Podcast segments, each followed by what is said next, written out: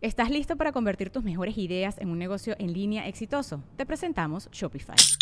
Tal vez no lo sabías, pero nuestro podcast More Than Mamis es un negocio y lo empezamos por supuesto para desahogarnos y hablar sobre la maternidad, no para convertirnos en expertas de ventas y del e-commerce. Así que sí, necesitábamos ayuda para vender nuestro merch y poner en marcha nuestra tienda. ¿Y cómo suena con Shopify?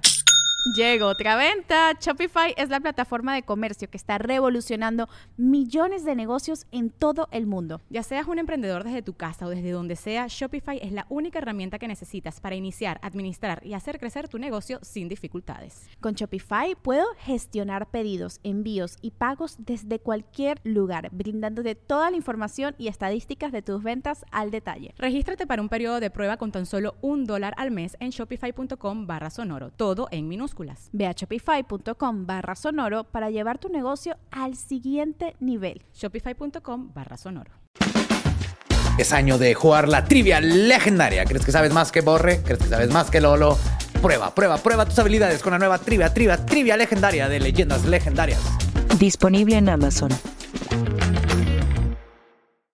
Hey, bienvenidos a otro miércoles macabroso. Esta vez estamos grabando desde la Ciudad de México, aquí en nuestro cuartito de hotel en Capital O, en la Roma 191. Bien bonito el hotel, a gusto, pequeño, íntimo, diría yo. Céntrico. Butiquesco. Está chido. Sí, la neta Chido. sí está muy chido. Y saben que está más chido todavía que tenemos un patrocinador nuevo en Leyendas Legendarias.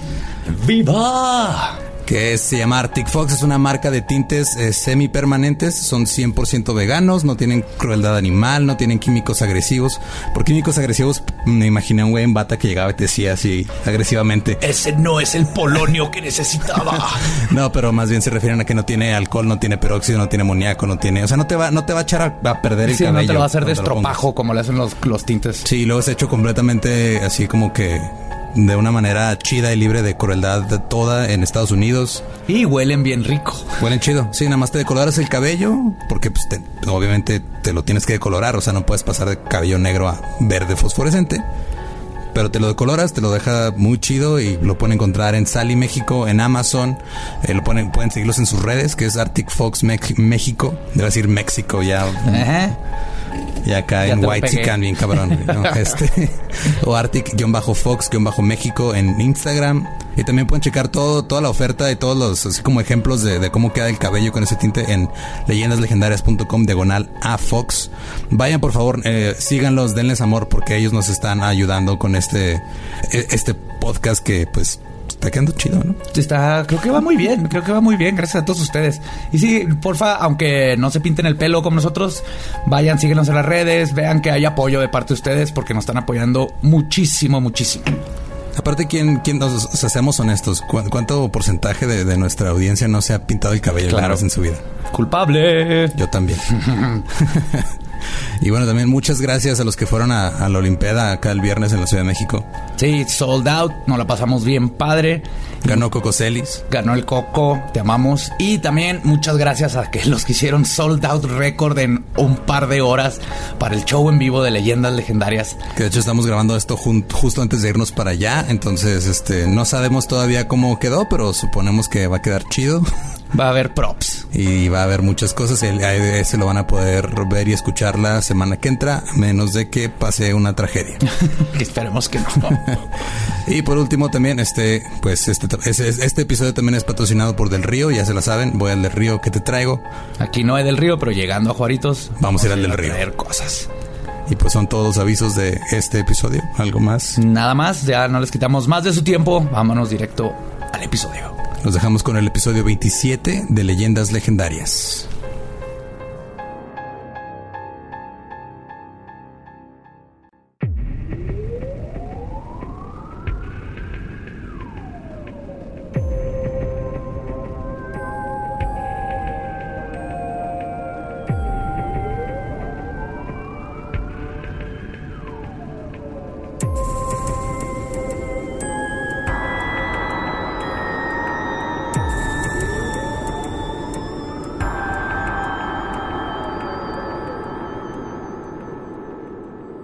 Bienvenidos a Leyendas Legendarias, el podcast en donde cada semana yo, José Antonio Badía, le contaré a Eduardo Espinosa y a un invitado especial casos de crimen real, fenómenos paranormales o eventos históricos tan peculiares, notorios y fantásticos que se ganaron el título de Leyendas Legendarias. Y estamos aquí en otro miércoles macabroso de Leyendas y Asesinos, como siempre conmigo, Eduardo Espinosa. Hola. Hola, sí. Siempre digo hola, este, y, y ya. Siempre me pregunto si estoy bien y digo que estoy bien y ya. ¿Qué más quieres de mi José Antonio? Nada, que, que se grabe el audio. Ok, Y perfecto. con eso. Y tenemos un crossover histórico. Yeah. Histórico, yeah. Los podcasts de miércoles juntos por fin. Sí, es cierto. Sí, sí. Este es el, el amor. Van a tener que decidir cuál ve el primero. Va a ser un vergazo el miércoles. Adiós, Marta de baile. Aquí, Sí. aquí es donde Agárrate ahora sí. Martita. Vamos a darle duro. Bueno, gracias, gracias por venir. No mames, Estamos- al contrario. Gracias a ustedes Ah, por cierto, invitarnos. este, hay que presentarlos, güey. Son Slobo Ah, perdón, y sí, Ricardo sí. de la cotorriza. La emoción Sí, me ganó. la gente que está escuchando, ¿quién vergas? ¿Pero quién era, chingada? Son lagrimita y costel, ¿no? Son Ivonne y Beth, güey. Güey, hay que conseguir a Bonnie Bet para un episodio. Estaría verguísima. Nosotros estamos a punto de conseguir a Chuponcito. Qué chingón. Sí, güey. Estábamos hablando de Chuponcito en un episodio y pues todos los cotorros dijeron vámonos a Twitter a convencerlo. Y muy cagado porque las primeras respuestas de él como que no sabía qué, No sé qué qué estaba pasando. Es ese señor, ese señor que no usa Twitter. Sí, decía, ¿dónde es eso? No, Sí, primero la ponía- cotorriza Hidalgo, güey. Primero ponía, muchas gracias por sus comentarios, los quiero mucho que me tengan presente. O sea, no sabía ni qué vergas estaba pasando. Gracias, me hacen sentir especial. Sí, sí. Ya hasta después puso, bueno, ya díganme dónde chingados es, está bien, voy. Es el tipo de señor que pregunta dónde está la tienda de Amazon. Sí, sí, sí, sí. Con que le ponen, ¿cuándo vienes a Pachuca? Y te contesta, saludos. Pero sí, muchas gracias por tenernos aquí. Siento que este es como un, un chance y no es Infinity War, pero bueno, sin duda puede ser un, un Civil War, ¿no? Como, Sí, como- Falta Alex Fernández con su puño de Thanos. Ándale. Nos desaparece cuando quiere. Sí, O el tío. El tío. ajá. levantando la El tío con todas las sale, gemas. Pues espero, espero que les guste la música, porque les tengo un tema que está basado en la música y en el mejor tipo de música, el metal. Ya, ya viste la pasión con la que lo Yo dijo. pensando en los noventas Pop Tour. Sí. sí, yo ya estaba pensando. Es facilísimo. Ahí les va. Ok.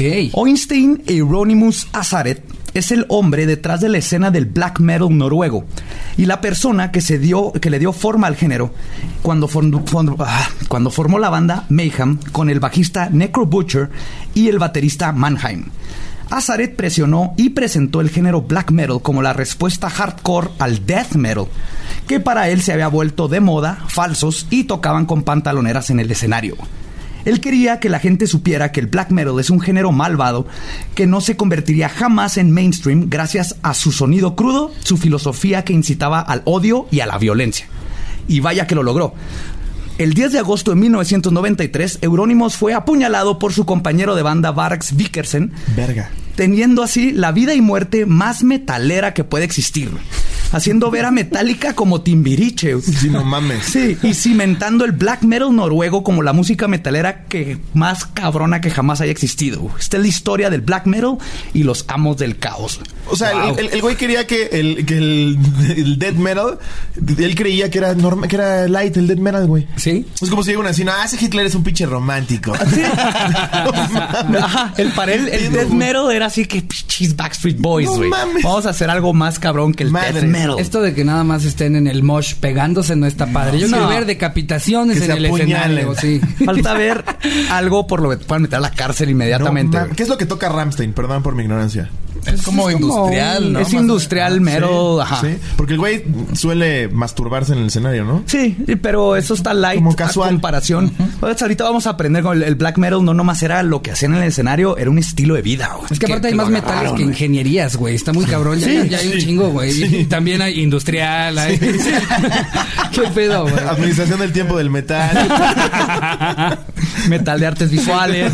le aprendes a soldar, hacer esculturas. y luego en Noruega, güey. Están no. bien pinches pirados. Vikingos Es, que totales. es, es lo que les quedó de los vikingos, ¿no? Como que, ok, ya ahorita ya no están llegando a, a- a violar y saquear otros pueblos, pero ahorita están haciendo Sí, lo tienen los genes, metal pesado. Ahora llegan a violar tus oídos nada más. Pero pues Antes de conocer a Mayhem, es importante conocer el contexto de dónde vienen y para eso les voy a dar una clase de metal. El heavy metal o metal pesado, pero no es el plomo, sino la música, comenzó en las fronteras de la música popular. Era la música que molestaba a tus papás, la música para los raros y extremos, el tipo de música que pones a todo volumen encerrado en tu cuarto a tus 15 años cuando tus papás no te dejaban ir a la fiesta de tu mejor amigo. Era un estilo de música que creó su propia estética. Se vio forzada a vivir en el inframundo y tocar en el mismo. Forjó sus propias reglas y, para principios de los noventas, la música que nació del nihilismo de los setentas se convirtió en la música apta de MTV. Y aquí es donde empieza el problema para Noruega. El género que tomó sus bases de Aleister Crowley y Anton Levy, el fundador de la iglesia satánica, que se había convertido en el estandarte de la guerra contra la cultura represiva de la iglesia cristiana, estaba siendo comercializada. Bandas como Black Sabbath y Coven dejaron de tener el impacto revolucionario que tenían. Los verdaderos metaleros sentían que se había perdido la esencia. Y es entonces cuando viene la respuesta Venom. No sé si han oído de Venom. No. Yo los ¿El encontré antihéroe? en, No, es este, una, una banda. una banda. Es Los el antihéroe, más bien, en, esta historia, en, en la historia del Sí, la metal. historia. Ajá, en la historia Ah, del metal, sí. Es que sí, es, es darles en la madre, ¿no? Cuando ves que Black Sabbath dices, a huevo, estos güeyes son verga. Ya de Y luego ves a Ozzy están Osbourne en su mansión. Exacto. No encuentro chingaderas. este, no puedo el cuerpo del murciélago que se comió. Y es como, no mames, ahora lo vendió, güey. Y eso ya no es rock and roll. eso Ya si es no se metal, está metiendo hormigas por la nariz, ya perdió la esencia, güey. Porque, bueno, sí tocaba bien chido, ¿no? A mí sí me gustaba un chingo. No, está Sí, bien vergas sí, Black sí. Sabbath. Black Sabbath estaba bien verga. De hecho, dice la historia por ahí, igual ya se la saben o igual y me la inventé y mezclé historias en mis sueños, pero dicen que cuando estuvo un tiempo en la cárcel este güey, este Ozzy Osbourne, de muy chavito, Ajá. y escuchaba a los Beatles, le mamaba. Entonces él quería hacer algo similar, pero dijo, ya está hecho. Entonces una vez, cuando iba a hacer un toquín con sus amigos, vio que se estaba estrenando en el 73 El Exorcista y vio una pinche cola gigante. Dijo, no mames, la gente paga porque los vayan a asustar. Vamos a asustarlos. Hay que tocar música que los asuste. Ajá. Ah, no me sabía esa. Tiene Está- sentido. Tiene sentido. Aunque los si debe es falsa, decepcionado. si es falsa la dijo Ricardo. Aunque los debe haber decepcionado, Arroba Ricardo me dijo todos los tweets para allá. Que no se hayan espantado, güey, ¿no? Que más bien hayan estado coreándolos cuando él esperaba que la gente estuviera en el público de... ¡Ay, ay, ay! ¡Ay, no! ¡Ay, no! I'm ay, no". going after a train. I'm a crazy train. Y si saben que lo del murciélago fue sin querer. No, O sea, le aventaban murciélagos de plástico. No y mames. una de esas veces le aventaron uno de a de veras. No. Y él arrancó la cabeza. No. en el sí, tuvo que ir a que lo vacunaran por rabia y eso. Esa es la Ahora.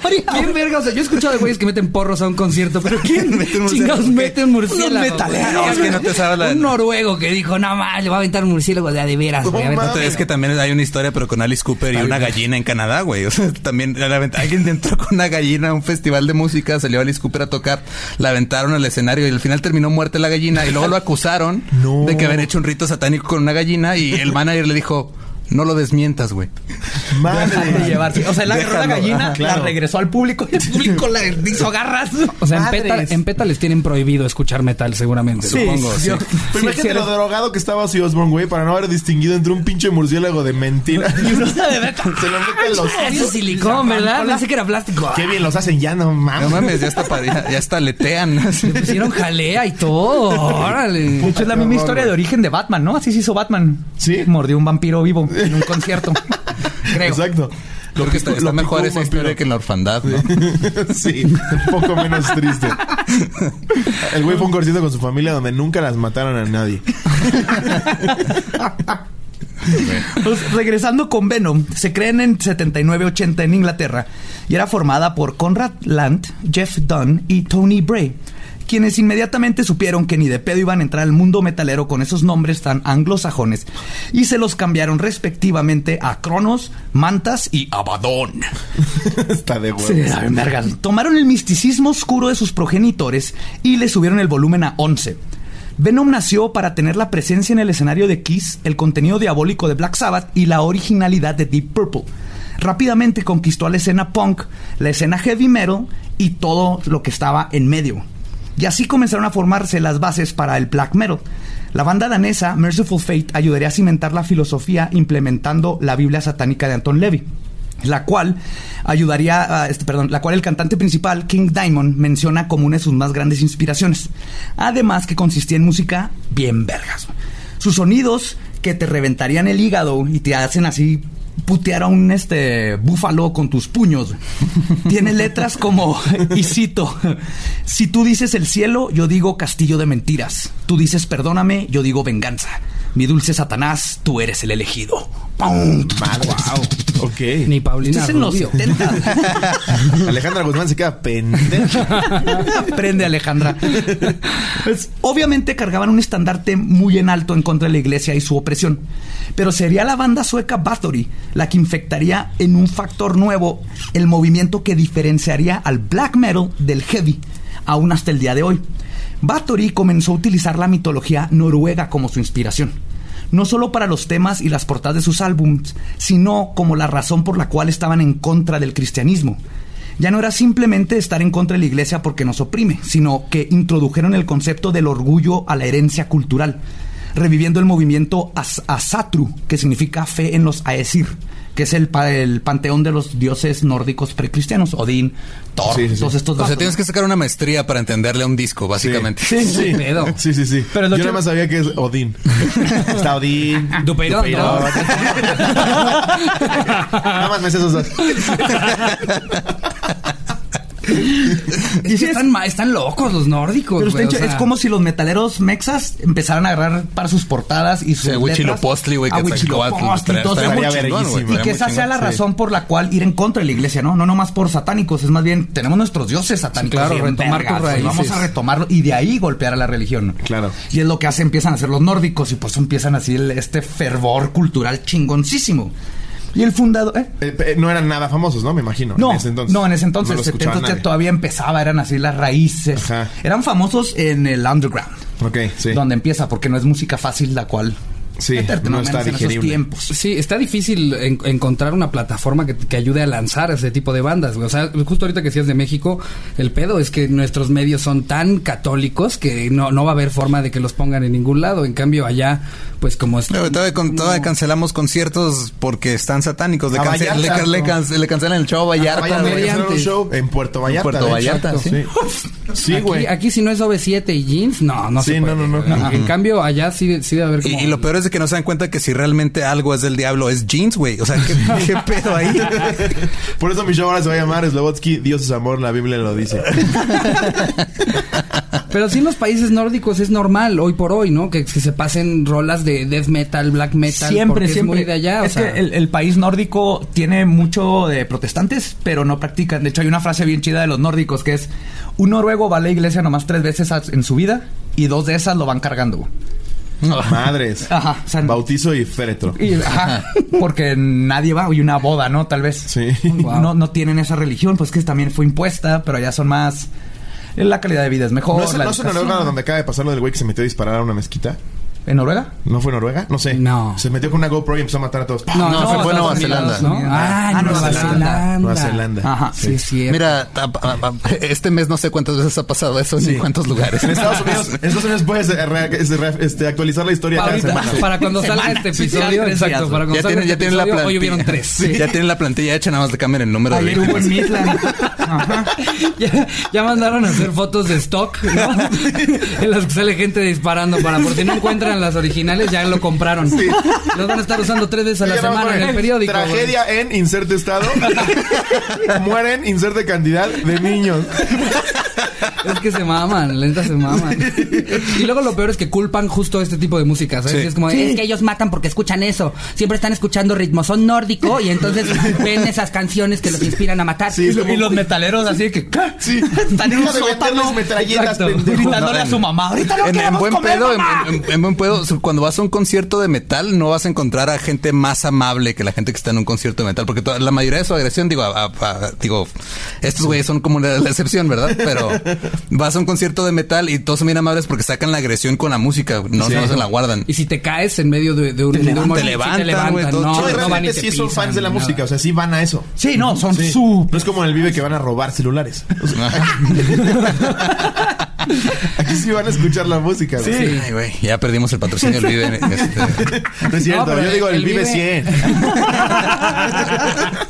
En el Vive justo es creo que donde más, más metal me ha tocado ir a ver. Una vez en un concierto de Sepultura me tiraron una muela eh, de un Bien vergazo hecho, que se metió. No mames. Que me- es que un güey, en lugar de como entrar a codear como más ska, pues ya en Sepultura ya era vergazo a, a- a- como fue. Sí, con mazos. Entró como torbellino con los brazos eh, eh, estirados y justo uno me agarró en, en, en medio No justo de la mandíbula y me tiró una muela, güey. ¿Y qué te dijo? Pero No, pero el güey siguió dando vueltas. Perdón, carnal, y me levantaron dos güeyes. ¿Estás bien? Y yo escupí la muela, güey. Exacto, estaban como, ¡Fuera, sepultura! Si, si estás con el pinche rush, pues así es lo que quieres ir Sí. a hacer. Sí, claro. Ya que estás adentro del mosh pit, este, o sea, no necesitas ir al psicólogo después de eso. Ya Yo por eso, soltaste mira, todo lo negativo que La traías. oreja de Van Gogh, chingas.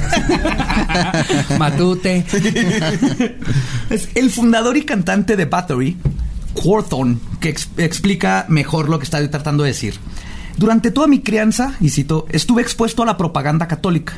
No fue hasta que leí de la era vikinga y a Satru que me interesé por la religión. Me sentí como mí mismo. Todo esto iba a influenciar a Mayhem. Pero además de ellos vino el movimiento thrash metal a finales de los 80, con bandas como Anthrax, MOD, Slayer, Creator y Sodom, quienes tuvieron un éxito en general, pero no, este, no lo lograron en el underground, que era donde estaban creando todas estas nuevas contraculturas. Metallica empezó como trash metal, ¿no? Sí, era thrash.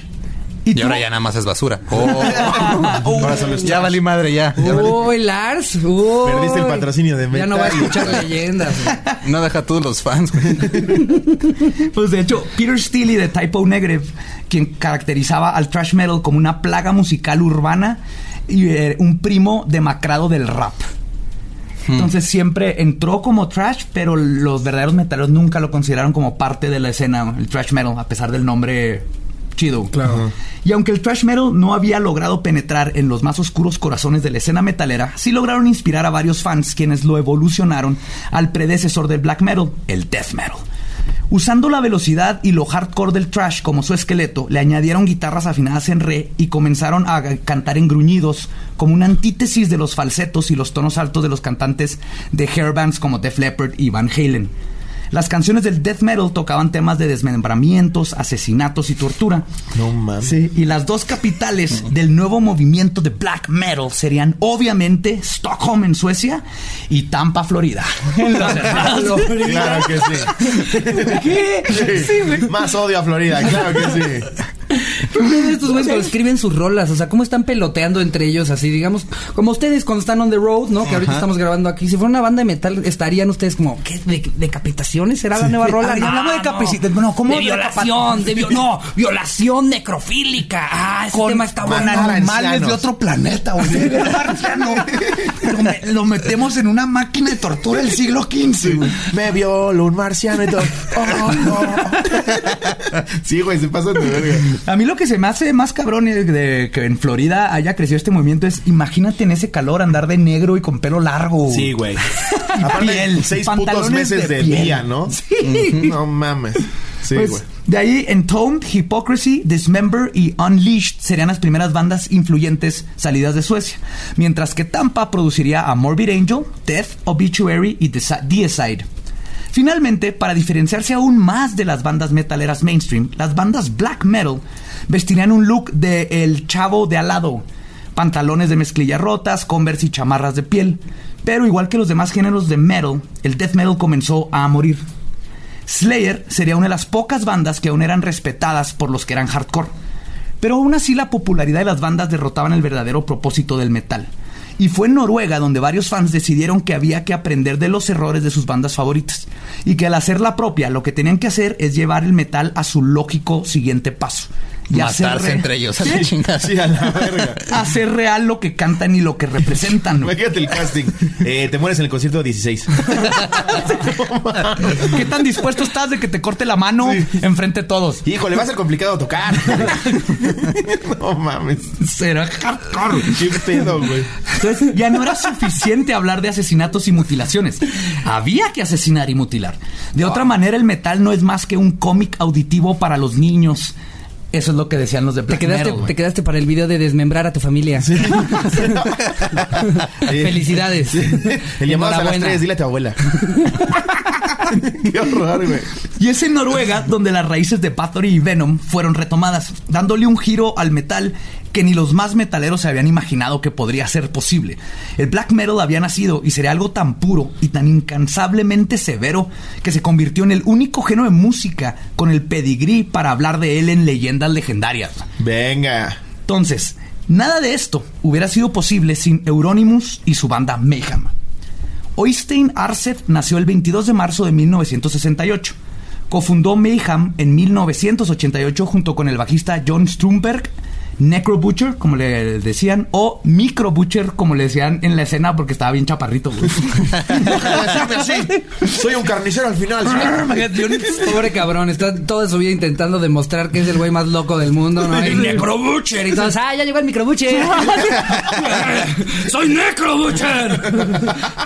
ya tienen mis, mis gallinas desmembradas. Sí, Microbutcher, están en Conseguimos tu- unos pollitos para que los desmiembres de los chiquitos de la feria. Los familiares tengo que matar para que me respeten. Y el baterista Kjetil Mannheim. Si pronuncio mal estos nombres suecos, No, no no. Nadie te va a corregir, güey. quien fue sustituido un poco después por Jan Axel Hellhammer de baterista. Arset cambiaría su nombre primero a Destructor y finalmente a Euronymous, que es como lo conocimos hasta el final. Y sería el guitarrista y básicamente el fundador de toda la escena black metal en Noruega. Junto con su vocalista en ese tiempo Messiah, conocieron a John Christensen Metalion, quien era el editor y fundador de la revista de metaleros Slayer. Era un chavito de 18 años que hacía su revista en la casa de sus papás y ahí la imprimía. ¿Y los de Slayer nunca le dijeron nada? No, pues era en Noruega, nadie conocía a estos chavitos. Todo, todo esto que les estoy contando, estos chavitos eran chavos de 15 a 25 años. Ok. Entonces, Sí, no había cuando internet. empieza no había internet, era, Era como, cuando empezó el punk. ¿no? Ajá. Pero Ándale, nada ajá. más que estos desmembrados. Exactamente. Sí, con la diferencia. pues juntos cambiarán el mundo de los metaleros. Su primer demo, Pure Fucking Armageddon, fue grabado el en el 85 y en su segundo demo, Death Crush, en el 87. Más la publicidad dada en la revista Slayer se dio el nacimiento del black metal y su estética. Cabello largo negro, chamarras de piel, ropa oscura y quizá uno de los aspectos más reconocibles del black metal es el corpse paint o pintura de cadáver, que fue adoptada por Euronymous inspirado en la banda metalera brasileña Sarcófago. Ok. Ajá. Ok, te estás describiendo Ellos tu look famosos, en el ¿no? 2002, ¿no? Más o menos. Sí. Eh, los brasileños también son hardcore. Sí, están hardcore, sí. ahí sus- Pues las La- favelas. es lo que iba a decir. no, creo que no más era hardcore que eso, güey. favelas. Lo peor es que ahí ni siquiera escuchan eso, güey. Escuchan samba casual. Sí, ¿no? escuchan a Shusha. ¿Cómo se llama? sí, sí, sí. Hilari, hilari, le. Oh, oh, oh. Es el único metal con. con ¿No eran las cosas que hacen ruido? Así es. Maracas. Con maracas. Maracas, con metal shakers. Ahí metal unos maraquero. coros brasileños a, a medio. eh, eh, eh, eh, eh. Güeyes son famosos, ¿no? Sí, sarcófago, sí. Sí, sarcófago. Sarcófago. Sarcófago. Sarcófago. Y tenían, es así como la cara blanca con negros, pero sin detalles, ¿no? Es más así como que parezcas cadáver. Ajá. Como que parece que te acabas de despertar de una peda Sí. con... Como Claudia. Sheinbaum. Ándale. Es Marilyn Manson se fue a dormir con el maquillaje, cuando se levanta, ese es Así quedó. Ajá. Ok. Ajá, es más así Qué sin- puta el de los mimos, ¿no? Así, no, nosotros no tenemos nada que ver con ellos, de verdad. Sigan viniendo a los shows, por No, favor. y ¿sabes qué es el empute peor? Que no pueden decir nada, güey, porque son mimos.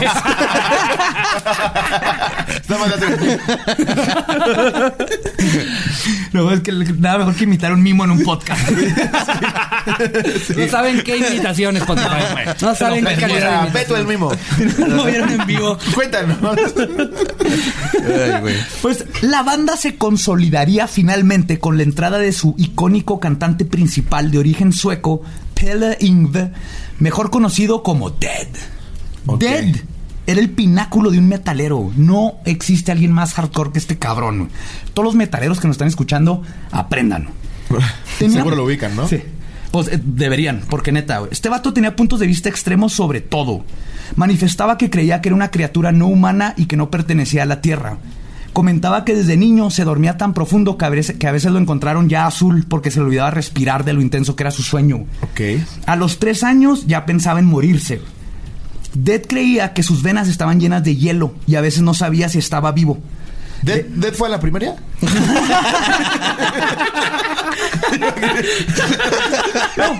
Estaba medio pendejo.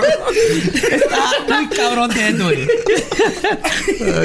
Imagínate.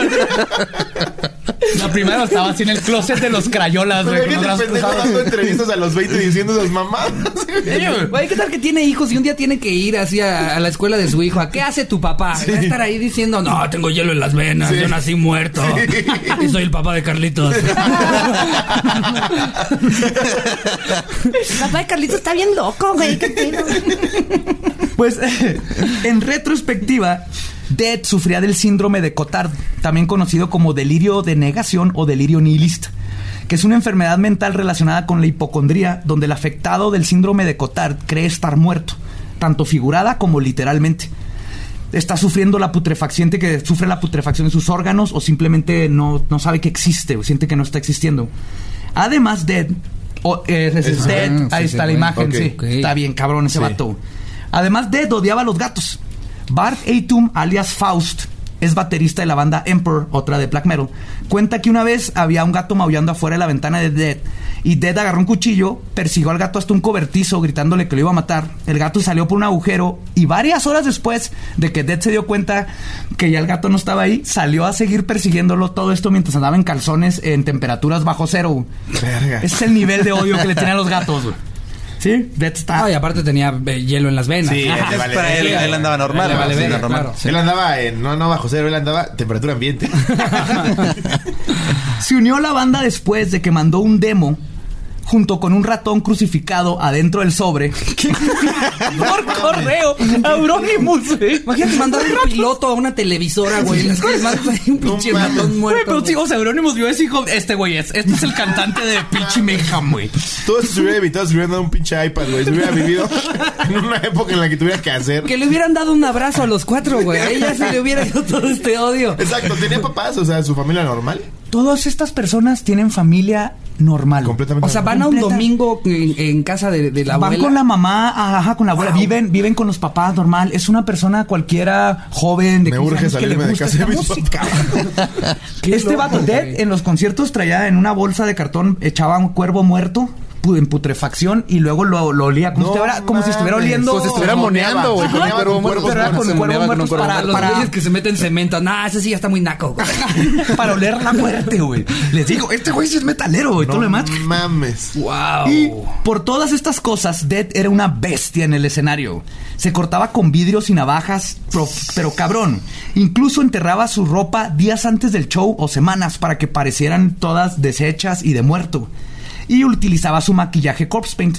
No para verse cool, sino porque parecía un cadáver y eso lo hacía sentirse mejor porque por primera vez se veía cómo se sentía. O sea, como trans. Madre. Ajá, Como trans. Yo me trans. identifico como muerto. Yo me identifico como un muerto. Exactamente. Sí. Wow. Y con un cantante así, pues estaban listos para reformar la escena, creando shows en vivo que cada vez buscaban ser más violentos y causar más shock.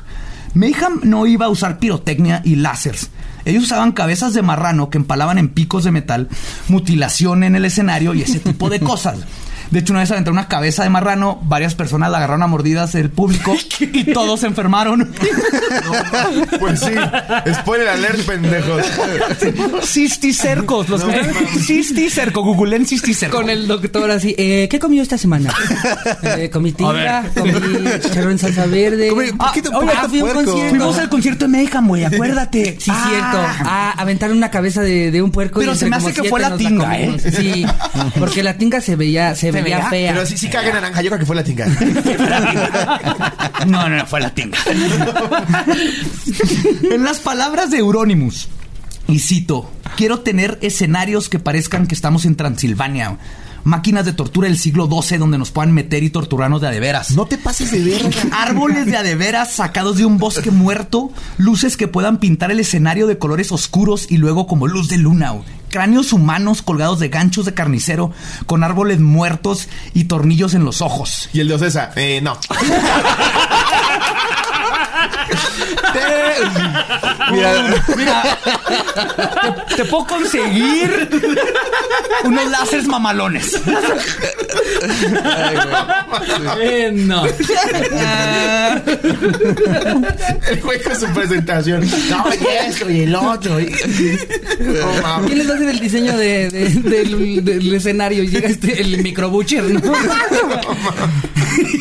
Oye, pero sí, lo, sí iban a verlo gente. Sí, un chingo. Sí. O sea, para, para el nivel de, de underground, De que estuvo cabrón y la escena explotó. Llegó un punto en donde explotó y ya era no nomás de Noruega. Empezó a irse a otros lados, pero sí, se convirtió igual que los punks, que al principio era así bien underground Sí, y luego de sí. repente, ¡pum! Una explosión igualito estos cabrones. No mames. Qué locura. Puta cabrón. Mayhem se convirtió rápidamente en la banda más extrema de Noruega y su primer mini LP se vendió en tiempo récord. Pero todos seguían y seguirían siendo pobres, lo que limitaba la visión escenográfica de Euronymous, porque el- pues, no tenían lana para sus árboles y cráneos, pero lo compensaban con el performance. No mames. Están caros los cráneos, vamos a tener que matar a uno de los pasantes. Pero, pero en vivo, para que nos respeten, para que digan, ah, está chido. No nada más compraron un cráneo, mataron al pasante en vivo. Eso es metal. Y me imagino que tocaban justo por lo que dice Ricardo. O sea, el- de todas esas mamás que se les ocurría, tocaban de forma legal. No, No, no, no, no, no, no, no, eran puros shows en sótanos, Sí. en el bosque, en donde pudieran. No mames. Eran los Obviamente nadie los firmó. No, ahorita vamos a llegar a eso. eh, Tuvieron que hacer su propia Disquera. disquera. Euronymous hizo su propia disquera. La tía de Micro Butcher. Tía, me presta dinero. Pero sí, les digo, son chavitos que el- sus papás les prestaban lana y la ropa, pues era dinero de los papás. Nunca ganaron dinero de la escena porque todo se lo gastaban en chingaderas que En cabezas de marrano. Pero los Por papás si siempre los apoyaron ¿no? con lana. Por ejemplo, Dead, eh, pues se fue de Suecia a Noruega y se seguía, lo- hablaba una vez a la semana con sus papás para decirles cómo estaba. Y los papás son locura! chicos normales. ¿Qué pedo? Por si nos escucha una señora que está preocupada de cuántos videojuegos compra su hijo, tranquila. A usted no le están pidiendo cráneos, Sí, no. no. le están pidiendo cabezas de Déjelo cerdo. jugar, Pero si jugar. se los pide, dénselos porque puede crear una nueva escena que esté épica. no mames. La primer muerte que marcó a Mayhem, en- énfasis en primera, fue irónicamente la de Ted. El 8 de abril de 1991.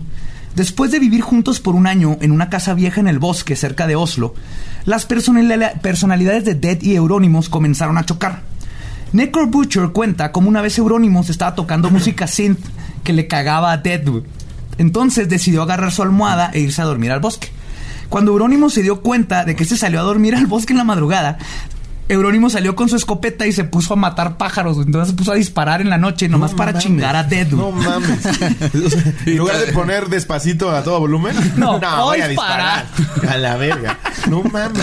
Esto. Peores roomies del mundo. Sí, güey. Imagínate que tus roomies sean metaleros. Y se sale a disparar. Tú quejándote porque tu roomie te reclama que no sacaste la basura y aquel güey se sale a disparar mientras estás durmiendo. Esto, aunado a la personalidad depresiva de Dead y su síndrome, más su filosofía general de la vida, lo llevaron a tomar la escopeta con la que lo habían despertado meses atrás y unas balas que Bars le había regalado en Navidad. Que era de, ahorita tenía otra banda, pero de Navidad toma unas balas. ¡Ah, huevo! Justo quería esto, unas balas. Gracias, ¿Cómo amigo. supiste? No. Pues que ya te había regalado una vaca muerta y dije, ¿qué más le falta a este hombre? güey? ¿Qué le regalas al que ya tiene todos los animales muertos en su casa? Otra cabeza de cerdo, sí. Te iba a dar un revólver, pero como pusieron límite en el intercambio, dije balas. Como en la, la- ¿Han visto la serie de Metalocalypse? No. Que es de metalero, está buenísima. Pero le- se están regalando en Navidad y dice, te voy a regalar la cosa más metalera que existe. ¡Nada! ¡Eh, gracias! Pues Dead eh, primero se cortó las venas de la muñeca, luego el cuello, se sentó en la orilla de la cama, puso la escopeta entre sus rodillas y jaló el gatillo, dejando una carta de suicidio muy sucinta que decía perdón por disparar dentro de la casa y por toda la sangre. No mames. Nada más. Y cito en inglés dijo, excuse all the blood, cheers. Verga. Wow. ¿No que muy muerto? ¿No que ya estabas? Todos llegaron y ves como nada más estaba mamando.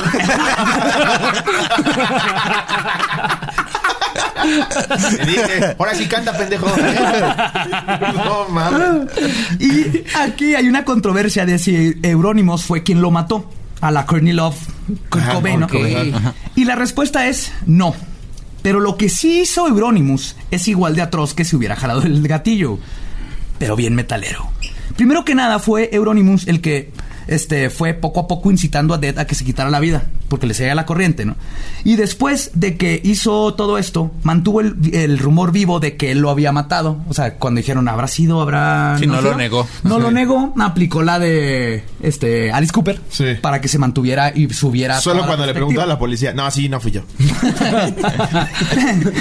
Pero el mito se eh, fue exacerbado gracias a que después de que se suicidó Dead, el primero en llegar a la casa y lo encuentra es Euronymous, quien tuvo que entrar por una ventana porque nomás tenía la llave.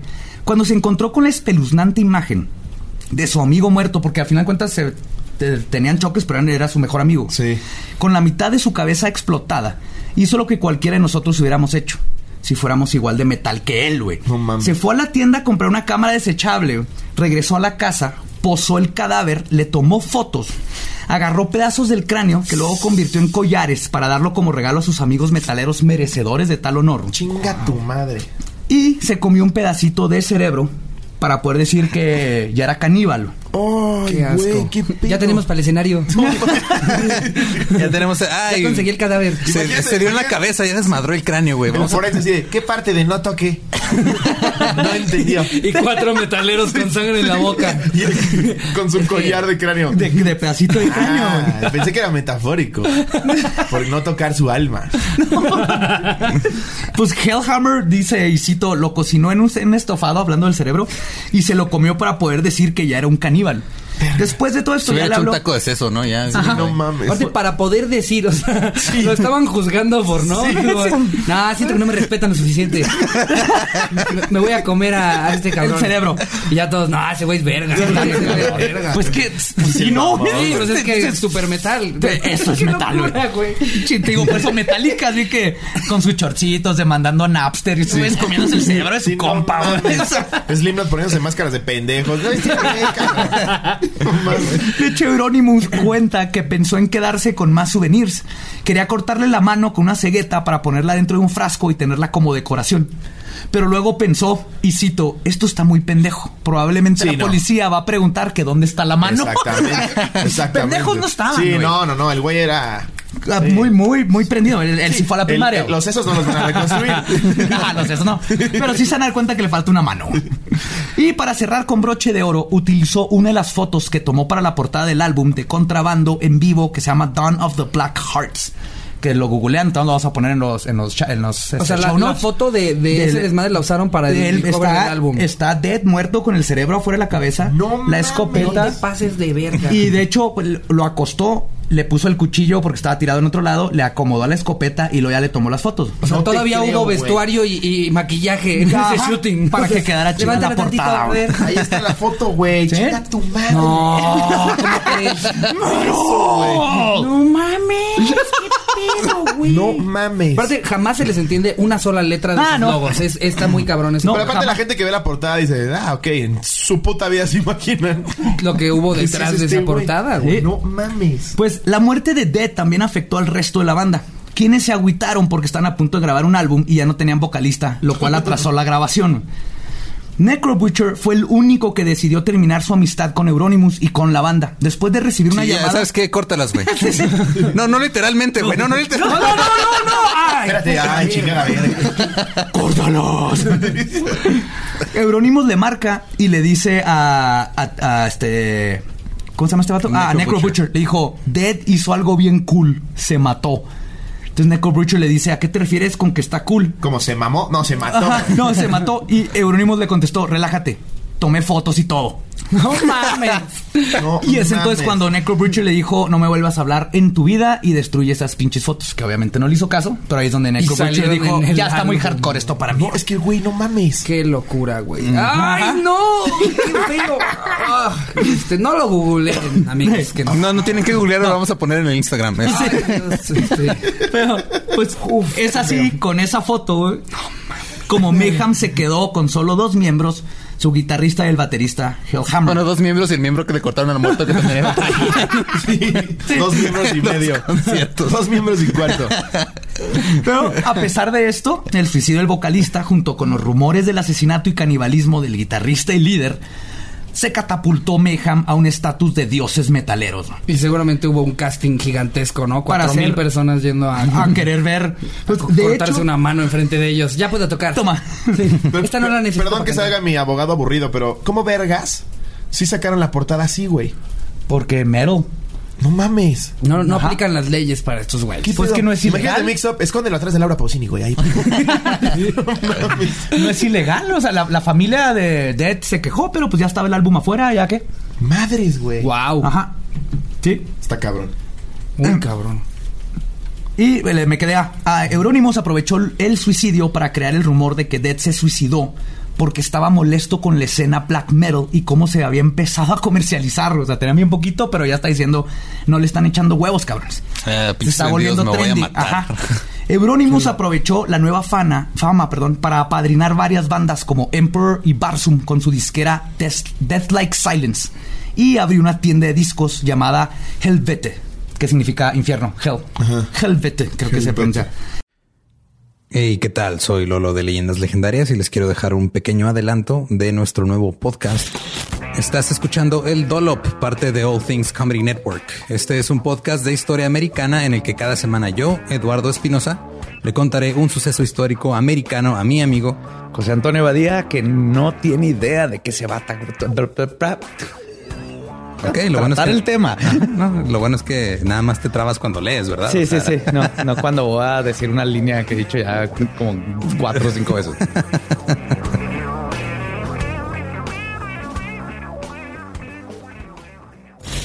De joven comenzó a trabajar en barcos y en 1816 fue capturado por el pirata Jean Lafitte en la costa sur de Texas. Güey, ese será mi sueño. Ok, top uno, que me secuestren este, extraterrestres. Número dos, tiene que ser que me secuestren piratas. güey. Estén pendientes y suscríbanse a El Dolop. Es exactamente como se le imagina en la tienda. Toda la tienda estaba pintada de negro, con lápidas de cartón tapando las ventanas, decorada con cosas robadas de iglesias, y un sótano con decoraciones de calabozo donde llevaban a las groupies y que eventualmente, y esto es de neta, tuvieron que dejar de usar porque de tanto que cogían ahí, la humedad y los olores hacían que fuera imposible estar mucho tiempo allá abajo. No Porque mames. obviamente nunca limpiaba No porque mames. el metal no usa trapeador. Deja ahí los mecates, güey. Deja ahí los mecates. no Sí, mames. Estos sí estaban viviendo la vida, güey. Qué horror, güey. En poco tiempo, Helvet se convirtió en el capitolio de la escena del black metal, donde no solo podías encontrar los discos que no vendían en las tiendas, sino que fue ahí donde se formaron todas las futuras bandas del género. Y Euronymous era su padrino. Ocultus, quien fuera el siguiente vocalista de Mayhem después de Dead, pero que los dejó después de que Euronymous lo amenazó de muerte por un pedo. Relata que... y se- Euronymous fue el que se emputó, ¿no? es que, pero Euronymous, la neta, mm, era, era medio poser. O sea, era como Marilyn Manson. Entonces que Marilyn Manson verdaderamente no va a madrear a alguien, ¿no? Sí, sí. Y Euronymous era igual, pero supo manejar lo del suicidio. Es que exacto, con el puro rumor, o sea, no te quieres meter con el güey que existe el rumor que el último Ajá, vocalista mató. sí. Y que le tomó una foto a su mejor amigo muerto y dice, no, así no es la portada". letra de la rola. Perdóname, Euronymous, por favor. Perdóname. Me la voy a aprender, te lo juro. Es que llevo dos días, por favor. Sé paciente. Yo sé que el otro era muy matado. Ay, qué, qué ironía, pero eh, por favor, no seas culero, Euronymous. A ver, cabrón, no era. Era. Perdón. güey. Hijo de tu madre. No, pues que Euronymous está cabrón, está cabrón. Su ¿Cómo se llamaba este estaba muy güey? cabrón. ¿Cómo se llama el que tomó la foto? Euronymous. Euronymous es el que tomó la foto. Necrobutcher fue el que se enojó y ya, ajá, ok, ya no, ya Sí. no quiso nada. Pues este, este vato relata que en solo unos meses después de la apertura de Helvet, muchos jóvenes músicos se habían obsesionado con Euronymous y sus ideas. Y pronto muchas bandas noruegas de death metal se transformarían en bandas de black metal. La amputación se convirtió en inmortal. Ah, perdón, sí. Ese era el nombre de banda. Amputation. ok. ajá. Amputation. Amputation se convirtió en Immortal porque era de Death a Black. Ok. Thou Shall Suffer se convirtió en Emperor. Y Dark Throne cambió su death metal de inspiración sueca por el primitivo black metal. Lo más notorio es que el guitarrista de Old Funeral, Christian, que más tarde rebotó. Christian. Christian con K. Y esto- Él es eh, Death Metal, él es Destruction, él es eh, Motherfucking Killer y él es Christian.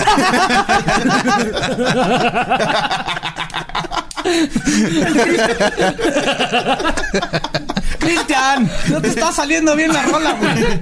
Me dicen el barbas. no mames. Cállate, dogfucker, cállate. Este es Euronymous, Simón. Ok, ya estoy buscando a todos. Pues de hecho, eso que dice Zenet estaba, todo el mundo se la cagaba de Cristian y los cristianos están en contra y se cambió el, se cambió el nombre a Varg. Pobres, güey. Que Todos se tenían que lobo. rebautizar. O sea, Claro, y el meme Bart. de Café Tacuba, ¿no? Que cada dos meses tiene un nombre Sí, nuevo. Ya no sé cómo es se por- llama ahorita. Acá es por necesidad, porque si te es bien culero. Sí, pues Cristian. Death Hog. Metal Fire. ¡Cristian! ¡Échale mi Cristian! Giovanni. ¡Pues Teodoro! Varg Vikernes fue, fue en Helvete donde formó su banda, bueno, llevó a su banda Barsum, que le hacía todo. Y esto es notorio porque es justamente Varg Viker- Vikernes quien jugaría la parte clave en elevar al máximo a Mayhem y el black metal, para luego asesinar a su mejor amigo Euronymous. No mames. Sí. Sí. Que eso- Nadie lo vio venir. No, que eso haría que el black metal se hiciera todavía más hardcore. Verga, güey. Pero Locos, hasta, hasta el clan Andrade. Los, los del clan no, Andrade. no, no, Eso no. sí ya están locos. Sí, no mames. Pero Andrade son los cariñositos. todo, todo eso sí Oye, muy cariñosito, sobre todo con las con chiquitas. Toca mi corazón. Aquí en mi pito. Ay, Pero me estoy adelantando. Christian Vikernes, quien después cambió legalmente su nombre a Varg y cuyo nombre en el escenario era Count Grishnak, nació el 11 de febrero de 1973 en Noruega. Y lo más importante que tenemos que saber de Varg es que su nombre en escenario, Grishnak, viene de un orco del Señor de los Anillos y tenía su banda, la primera se llamaba Urukai. Por los personajes de J.R.R. Tolkien y luego se lo cambió a Barsum, que también es una referencia a Tolkien en las palabras de metal de Varg. Y cito. "Mm, En el mundo ficticio de Tolkien, eh, Bur significa la noche o la oscuridad. En plural se le agrega UM y entonces Bursum significa mucha noche o mucha oscuridad. Ok. En otras palabras, Varg era un mega ultra libros. uber nerd. Quiero imaginar que leían libros. Terminan de decapitar a alguien y, híjole, todavía no he terminado el libro. güey. Está buenísimo. ¿no? Es el, el COVID-2. Está tremendo, ¿eh? ¿Me, me pasas el fémur para usarlo de separador? Oye, ya supiste que salió el nuevo de Batman. Este, mm, cambiaron aquí el canon. Exacto, güey. Estoy usando la lengua de Dead para cambiarle a las páginas porque luego con los dedos no puedo. Pero está, está cagadísimo que este va a tocar. Y es súper nerd. Sí, wow. güey. Yo amo el, tetazo. a la- el Señor de los Anillos, pero no he leído los libros. Y este Sí. vato se sabe, sabía hablar el idioma oscuro de los Urkai y todo. Es que es lo que más trabajo me, me está costando como eh, entender que a, a pesar de lo evidentemente psicópata que, que se puede te puede convertir el metal al, al grado de ya estar matando a tu mejor amigo y este pedo, siguen siendo güeyes que juegan FIFA, que van a comer con, su, con su mamá el domingo, güey. Es, ¿Qué lo- pedo? es lo mismo que me explotó la mente. Eran, era como cuando pasas por tu etapa punk, pero tu mamá te tiene que comprar tu camisa de Exacto, Rancid. sí. Y vas y, y tiras slam, pero pasó. te regresa y tienes que avisar a tu mamá que ya Sí. llegaste a la casa. O- ah, ya empezó chiquilladas. pero te encanta ir y oh, punk. Era lo mismo, pero Hijo, acuérdate que vamos a ir a 100 mexicanos, dijeron, ¿eh? y vas con tu hijo Dorkflunk. Se preguntan, música favorita de la gente. ¿no? Todos tirando, salsa, pop, rock. Black metal. Es que, o sea, los güeyes solo necesitaban un abrazo y una terapia de una hora todos los jueves. Ajá. Pues sí, y jugar más Dungeons and Dragons. Sí, porque ni siquiera sí lo onda de hacían. no escuchar la música, pero ya cuando eh, eh, llevaste tu fanatismo a- al nivel de hay que decapitar unas gallinas el sábado mientras escuchamos un disco, ya, ya es porque llevaste tu. Ahí sí, ya dicen, eh, no puedo. Sí. Mi mamá ya no me deja juntarme contigo, Julio. Cristian. Cristian. Sí, Cristian, es que por lo de las gallinas. Y de lo que hablábamos, Bark también era, igual que la mayoría de los involucrados en la creación del black metal, un adolescente querido y apoyado por sus pa- padres de clase media y que solo quería pertenecer a un grupo y tener su banda metalera. Y Euronymous representaba para él el pináculo del movimiento y un líder musical y espiritual. Pero la frase de no conozcas a tus héroes sería algo que cambiaría el rumbo de la vida para siempre de todos estos personajes. Wow. Bar llegó a Helvete con el demo de su banda Bursum Y Euronymous quedó encantado y decidió producir el disco con su disquera Death Like Silence, pero con el dinero de la mamá de Varg. Claro. Porque Euronymous no tenía lana para. Se la pasaba regalando discos, güey. El dinero de su tienda se lo daban sus papás para pagar la renta, güey. No estaba, pero no ganaba dinero de su business. Me mama lo que haces, dile a tu mamá que sí. Sí, güey, Tenía que ir la mamá a escuchar hecho, a las bandas, ¿no? Eu- Euronymous le dijo. Pues la de cerebro explotado me gustó, pero sí ya la segunda no, siento que no están llegando a lo que estamos buscando ahorita en la disquera. Ay, mijo, ¿y te puedes pintar menos negro? Es que ese negro se ve feo, así como... Sí. Es la boda de tu prima el domingo, ¿no te vas a poner así Y ya limpia los eh? mecos del sótano, por el amor de Dios. Los metaleros no usamos trapeador, mamá.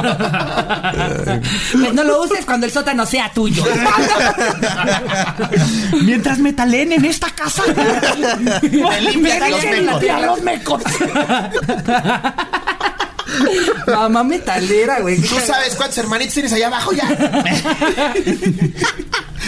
Y si fue así, o sea, le dijo, tu Euronymous dijo, tu álbum está bien vergas, lo produzco, pero ahorita no hay lana. Déjale, digo mi mamá. y tú dices, ajá, Bark dijo, mi mamá tiene dinero, déjame le digo. No ser, dinero güey. para producir el disco, güey. No puede Y ser. La mamá le dio su dinerito, güey. El disco fue bien recibido por los amantes del black metal, pero Bark quería sobresalir, güey. Quería ser diferente a todos. Así que diseñó una de las, de las primeras campañas virales de, en la historia. Quemar iglesias. Verga. No mames. No, es verga, es Varg. Es, Varga. No mames. Pues en el- ya en 1992, junto con el bajista Blackthorn y la nueva amistad entre Varg y Euronymous, le subirían al 12 al volumen de lo hardcore que podría ser el black metal. El 6 de junio de 1992 a las 6 de la mañana, la iglesia Fantoff, construida en 1150, No mames. fue quemada. El primero de agosto, un incendio provocado destruyó la iglesia de Rafheim. Veinte días después, la capilla de Holmenkollen cayó por las mismas causas. Y para 1996, 50 iglesias en Noruega habían sido destruidas por fuego. Entonces, la primera fue incendiada por Varg, de nombre Fantoff. Y les dije, fue el 6 de junio a las 6 de la mañana. Muchos asociaron la fecha 666 con Satanás. Pero después Varga aclaró, y me encanta porque aclaró de yo no fui, pero Sí, me hubiera encantado. pero, si lo hubiera hecho, pero voy a como el libro de OJ, ¿no? Sí, si lo hubiera hecho. Pero ahí les va también el nivel de. No, no, no, no son pendejos. O sea, Varg dice.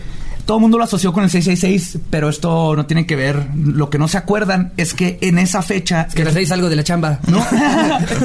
es la fecha en que los cristianos llegaron por primera vez a Noruega a construir sus iglesias sobre monumentos sagrados de Odín y otros dioses noruegos. Ah. Y al quemar la iglesia, iba más allá de algo satánico. Era un movimiento para recuperar su cultura. O sea, esa iglesia estaba arriba de un antiguo templo noruego. Y la quemó el día cuando llegaron los primeros católicos a, a construirla. Entonces, sí hay cierta lógica y Sí. orgullo patriótico dentro Claro, claro. de esta este desmadre. Ajá, de esta locura. Los sacerdotes dicen, nos quieren espantar, violamos niños, pendejos". Eso es más metal que nada. ¿Qué más traes, güey? ¿Qué más traes? Sí, exacto. Déjate venir, pendejo, déjate venir. A ver, esos aparatitos de tortura que tienen en su escenario, ¿saben quién los inventó? ¡Nosotros! ¡Nosotros! Y ahora los ¿Ubicas de Santa dildos. Inquisición, güey? Ustedes son unos Te metes tu pendejos. metal por el culo, güey. Me cantas en el sótano, yo tengo niños. Sí es más metal, ¿eh? Sí, la iglesia está La más- iglesia, la iglesia es más metalera. Sí, sí, sí. El papá. Pues, incluso utilizó la foto de la iglesia quemada como la portada del álbum de Barsum Aske, que significa cenizas. Wow. Después caería la Muy sutil el güey, ¿no? Sí. Yo no fui. La portada de su disco. Selfie. Aquí algo me queda claro, las autoridades de Noruega son súper pendejas. Seguro que no eres tú, te lo juro por Dios. Te lo juro, ya estaba pasando por ahí. O sea que el cerebro de Dead se lo llevó una ardilla. Ok, te creo. Pues esto inspiró a tantos seguidores que por eso en solo cuatro años 50 iglesias cayeron. No mames. Y era todos seguidores del black metal. Y aquí es donde comenzó la animosidad entre Varg y Euronymous, que culminaría con más de 30 puñaladas. No mames. Verán, Euronymous era el creador del black metal. Él hizo las reglas y él era el líder. Pero en realidad todo era una fachada. Euronymous era bueno para la mercadotecnia. Él inventó la imagen del black metal, pero fuera de tomarle foto a su amigo que se suicidó, que sí está cabrón, era básicamente un buen niño. En Sí. otras palabras, una imagen de mercadotecnia. ¿Sí?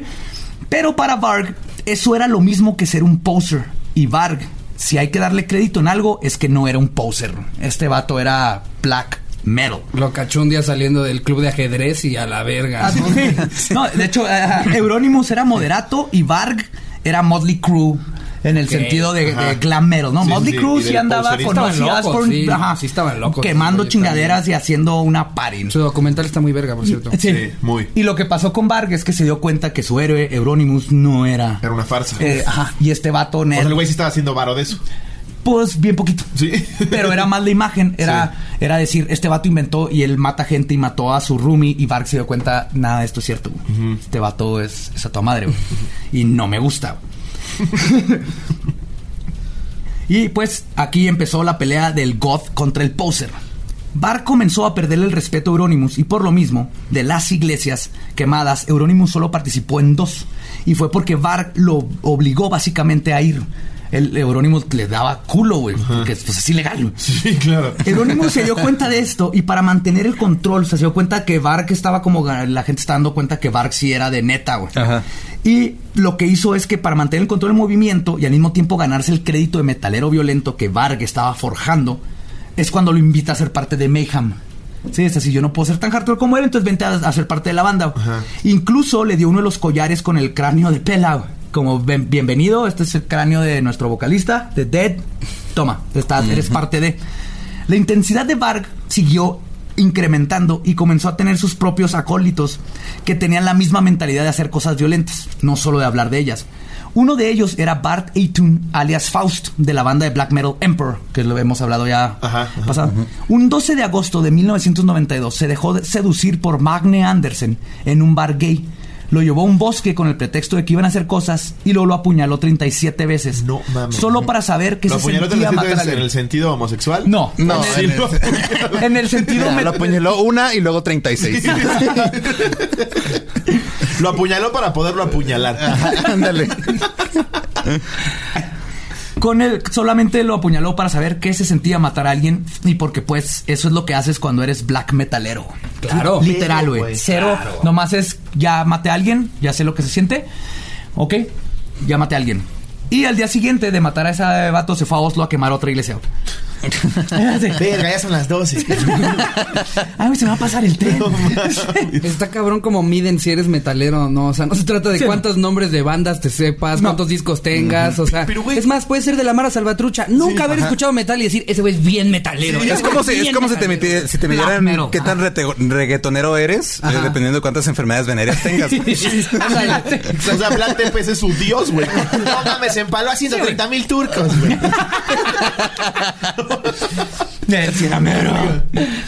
Todos en la escena black metal sabían que Varg estaba detrás de los incendios y del de las iglesias. Y luego Faust les confesó a Euronymous y a algunos del Círculo Negro, que era como se llamaban los más apegados al líder, que había matado a alguien. Y ahí es donde Euronymous decidió que todo se estaba saliendo de control. Ya, se pasó de verga. ¿Tú crees 110 iglesias después? ¿Tú crees? ¿Tú crees, güey? Y un, y un- y un asesinato nomás porque sí. Pero a ver, ¿por esto lo condenaron? Ahorita, después. Ah, ok. Ahorita todavía la- la- andaban investigando, pero todavía no, No no sé. arrestaban a nadie. Imagínate cómo se han de haber pendejeado a los policías, güey. Sí, o sea, ya cuando iban en la iglesia número 104, o sea, ya la gente estaba como, neta, no tienen ni la menor idea, pendejos. Sí. Yo le di permiso a mi hijo de ir. ¿Cómo que no saben quiénes fueron? Vean las últimas 10 portadas de los discos de black metal. Salen hasta haciéndole así enfrente de la iglesia. con, con un bote de gasolina, güey. O sea, el álbum se llama Quemé la iglesia. quemada, volumen 3. Volumen 3. Mi novena iglesia. O sea, neta, no hay una pista y Tengo ya. un video de cómo le está quemando. Eh, no hacen buenas pruebas. Lo subí a sus stories. Por el amor de Dios, jefe Gorgori, ya. No mames. Pues ya Euronymous está tenso. Y por si esto no fuera poco, Bark decidió hablarle a la prensa para decirles que el black metal y el círculo negro estaban detrás de las quemazones. Tuvo que él les mandó una carta porque todavía no los no, no tenían el crédito. Puta, y son los, los últimos a los que quieres hacer emputar, no mames. Euronymous se opuso porque obviamente dijo, güey, esto es ilegal, o sea, si nos trampan nos van a mandar al bote, güey. sí. Pero Bark dijo que no le estaba preguntando y que el movimiento tenía que salir a la luz. Bark citó a un reportero en su casa, decoró la sala con espadas y armaduras medievales, banderas nazis y parafernalia darks. Les contó todo al reportero y su camarógrafo y luego se tomó fotos con dos cuchillos en la mano como Orco Darks. Tiene así el pelo en la cara y sus cuchillos. Así, cruzado. Todo, diciendo. Sí, diciendo nosotros fuimos, el movimiento este black metal es lo más hardcore y lo que queremos es odio y bla bla, tomé fotos y le tomamos y los, los reporteros están así, estás mamando este pendejo nos está diciendo todo, ya- ya- mocoso, ya las güey". tenemos aquí. Ajá, gracias, güey. Pues además que se aseguró de que supieran que el responsable había sido él, dándoles el dato de que en la primera iglesia que quemó había dejado una liebre en la puerta. Un detalle que la policía no había expuesto a la prensa, como para luego a la hora de investigar saber quién fue, ¿no? Pues les dio su manifiesto a la prensa que resume que los de Black Metal estamos aquí para esparcir el odio y el miedo. Al día siguiente, toda la escena Black Metal con la foto de Varg estaban en primera plana. El pánico satánico azotó Noruega y Varg, en los ojos de los metaleros, era su nuevo pinche líder, güey, porque Sí. dijeron Sí, ya "¡Qué se, se vergas!". convirtió en un dios el güey. Sí. Pues Varg fue inmediatamente arrestado. Gracias a un flyer donde venía su dirección para contactarlo si querías contratar a su banda Barsum, güey. Sí, O sea, la policía Pero al final del reportaje, sí, eh, tenemos, de- tenemos, estamos armando una gira por si alguien quiere Eh, contratar. voy a dar toquín mañana aquí en el patio. Avenida. Güey, es que pues a los reporteros no les dio su nombre de, de veras ni nada. güey. Abre- Avenida Siempre Muerta, 1, 2, 3. Les dio- 666. Les dio un flyer de su banda, güey. Aparte, lo más cagado es que estos güeyes vivían con sus papás. O sea, fueron a buscar a un güey que incendió 110 iglesias a decir, disculpe, ¿está bar? ¡Van! ¡Ya hablan! ¡Que la policía! Espérame, mamá, todavía no cuelgo las banderas nazis. Baja ya, Bar. Ay, te odio. ¡Una! ¡Dos! ¡Ya, ya voy! ¿Dónde está mi maquillaje negro, mamá? Es mi maquillaje, Bar. Es Chanel y tú para tus mamadas de concierto. Bueno, No vuelvo a estar en la taquilla. No vuelvo. Préstamelo, mamá. Es, es que la prensa es importante. Es para que se haga mi disco, no mames, mamá. ¿Cuántos años tenía el pendejo? Aquí tendríamos 20 años, güey. Estaban locos, qué güey. Pues estuvo seis semanas en la cárcel, pero en ese momento no se le pudo comprobar culpabilidad y terminó saliendo. O sea, porque fuera de la confesión él dijo, no, pues yo supe esto por lo de hablar, no había, no había algo físico que lo conectara, güey. En una entrevista, Bart dijo sobre su estancia en la cárcel, y cito, estaba demasiado lindo ahí. No es el infierno para nada. Es ridículo. Le pedí a los policías que me pusieran un calabozo de, de veras y que fueran violentos conmigo. Sí, ese vato era hardcore. ¿Cómo 100%. controlas a ese güey? No puedes, O sea, güey. si eres un custodio y te dice, pégame más. Déjame dormir eh, col- colgado de los pies. Méteme en el drenaje, cabrón. Ya para castigarlo le han de decir así como, tienes que dormir sobre un colchón. ¡No! ¡No! ¡Por favor! Sí, ya sus castigos eran recompensas. Te vamos a poner cable en tu celda.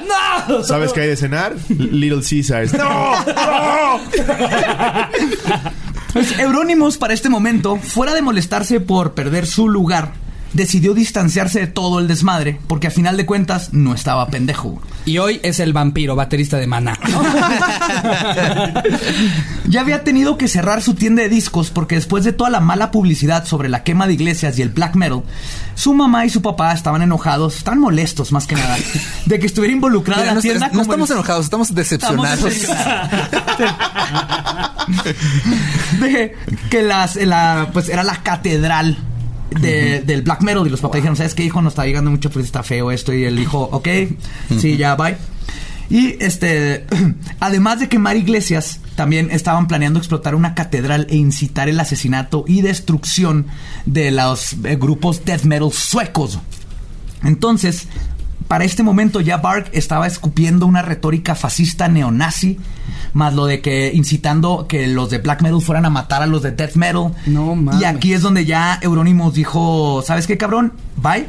le mandó una Aquí carta. ya, o sea, Sí. ya comí cerebro, pero esto ya es Sí, el límite, güey. ya ya. fue Ajá, demasiado. Ya nos estamos metiendo en pedos cabrones. güey. Pues le mandó una carta a Bark cediéndole, cediéndole todos los derechos de sus canciones de Barsum y despidiéndose de él como compañero de banda, amigos y productor. Pero ¿y por qué querían matar a los, a los de death metal? No ¿Solo más. porque no eran tan Porque metal no eran ellos? black metal, porque es lo contrario, ¿no? Pero verga, güey, o sea, porque ni siquiera fue maten a todos los que no escuchen dark metal, Sí, no. específicamente a los de death Los de metal. death metal, porque si los- yo los escuchara death metal y se me cruzan güey de dark metal, yo me pongo ahí, tú mi complemento, mi media naranja. no más, no quieres que te confundan. Los güey. órdenes. Euronymous estaba planeando grabar un nuevo álbum de Mayhem. Se fue a vivir a un departamento de adeveras que no tenía un sótano lleno de esperma y humedad de nalga. Pero hubo un problema. Euronymous hablando este, con otro metalero, Blackthorn, que era compañero de Varg, le está diciendo, Varg la cagó, echó a perder todo y se merece, el- lo debería de electrocutar con una pistola paralizante para amarrarlo en un pinche árbol y torturarlo y grabar todo mientras se muera, ¿no? Se le ocurre decir eso. Conociendo la historia que ya les conté y la vida de Euronymous, podemos deducir que estaba hablando hipotéticamente, estaba emputado y dijo Sí. esto, pero Euronymous no Se lo era tomó alguien- muy literal. Pero Blackthorn le contó esto a Varg y él no lo tomó con una fantasía y decidió que tenía que atacar primero. No. No mames. El 10 de agosto de 1993, Varg convenció a Blackthorn de que manejaran varias horas hasta Oslo para confrontar a Euronymous con el pretexto de hablar sobre el contrato. Euronymous le mandó el contrato ya firmado por él, le dijo, nomás tienes que firmarlo tú, me lo regresas y listo, ya estamos libres, ¿no? Antes de salir del viaje, llegaron a rentar Duro de Matar 2 para poder usar eso como coartada. De que rentamos una película y nos quedamos a ver la película. No mames. Además, le dejó su tarjeta, una de sus tarjetas de crédito. a tienen tarjetas de crédito de este metalero, ¿verdad? Que eso sí. Wow. Verga, güey, verga. Pero se la- mismo güey que está incendiando, Obviamente- incendiando todo el tiempo iglesias, pasa en un centro comercial y, disculpe, ¿ya tiene American Express? No, a ver. yo, yo uso Mastercard. Black. Ándale. Mastercard Black. Fíjate el interrogatorio. A ver, ¿en la 2 se muere Bruce Willis, sí o no? Eh, sí. Si Bueno, en pasó realidad algo así, nadie güey. sabe. Si pasó algo así, güey. Le deja la tarjeta a un amigo con la instrucción de, de- la instrucción de comer algo o comprar lo que fuera con ella para afirmar aún más que no habían salido de la ciudad. Entonces, Varg se va, llega al departamento de Euronymous ya tarde, toca el timbre y aunque Euronymous se le hizo sospechoso todo y en contra de todo su instinto dejó pasar a Vargo. O sea, Euronymous estaba en calzones, lo recibió así de estaba bien jetón. Es imposible saber lo que sucedió después a ciencia cierta. El único testigo, Varg, dice que después de discutir, Euronymous corrió a la cocina por un cuchillo y entonces es cuando Varg, quien convenientemente traía su propio cuchillo, decidió defenderse apuñalando a Euronymous más de 30 veces. Ah, su madre, güey. 30 veces. No, me estaba defendiendo. Ajá. 30. Esto es parte, y no, y, y no creas que, bueno, ahorita voy a llegar a eso, güey, pero no creas que fue así de brutal, de, ah, que te sales de control, ¿qué pasa? Sí. No, fue, fue algo lento Meticuloso. y meticuloso, está bien No culero. güey. mames. Bark fue arrestado el 19 de agosto del 2019 gracias a ¿Del que la- 2019? Ay, perdón, no, no es del 2019. 19 de agosto la regué. Tomó- Del 93, del Te 93. tomó sí. 25 años. Ya sabemos que eres tú. Del 93. Lo arrestaron la semana pasada. Y él seguía subiendo fotos a su Instagram con el cuchillo. Poniendo hashtag yo lo maté y la gente. "Es que No hay prueba suficiente. El Todavía no sabemos. Ya te rezamos por tu propia, por tu propia descripción en Wikipedia. Me lo puso aquí. Pues lo agarraron gracias a que la policía encontró, uno, el contrato con su nombre firmado y la fecha del día donde mató a Euronymous ahí en el departamento, y un chingo de huellas dactilares man- de la sangre con la que se manchó en toda la pared de Vargo. En su juicio, Varg alegó que fue defensa personal. El problema con su historia es que además de la violencia excesiva con la que asesinó a su ex amigo, su pretexto de defensa personal no explicaba por qué después de que Euronymous logró salirse de su departamento vivo, Varg lo siguió por varios pisos del complejo apuñalándolo dos, tres veces, No dos, tres veces, le seguía picando en la espalda, en la panza, mientras Euronymous le pedía que, el- que no mame, que por qué está haciendo eso. Y los vecinos escucharon. Y los, los vecinos cuentan que Eurónimo decía, güey, ¿por qué haces esto? Y es- el Bark le decía, güey, pues que tú dijiste que me ibas a matar. Y Eurónimo dice, No mames. tú me conoces, pendejo. O sea, tú sabes que yo no hago, no, no hubiera hecho eso. Sabes que soy bien poser. Ajá. Durante la conversación. Pero ya te estoy diciendo. Sí, picándolo, güey, A ¿no? ver, tienes que tú viniste el jueves y me dijiste a mí, güey, que no mames. tienes un buen punto ahí, Eurónimos. ¡Ah! ¡Ah! A ver, bajo Pero a ver, todavía no me convencí. ¿Ya checaste la cláusula 4? Sí, ver, cláusula. Vamos a calmarnos.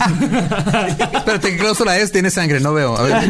No mames. Entonces, ahí en la corte, lo que dijo Varg es que dijo, él me quería matarlo. Lo, yo oí que eso dijo, y si lo dejo vivo, pues entonces mi vida corre peligro y la única forma de defenderme esa era asegurándome que estuviera muerto, y por eso es defensa personal. No mames. O hablarle a la policía. Y, oye, y el juez. Eso sí. y está en culero, dice Varg también cuenta esto, cuando vio que después de tantas apuñaladas seguía respirando, le dio una última en la cabeza y cuenta cómo el cuchillo se quedó atorado en su cráneo y tuvo que pisar el cuerpo para poder retirar la navaja. O sea, que lo movía y la cabeza se quedaba así en el cuchillo. mames. Estas Qué declaraciones... pendejo, pudo haber sido una gran portada para otro disco.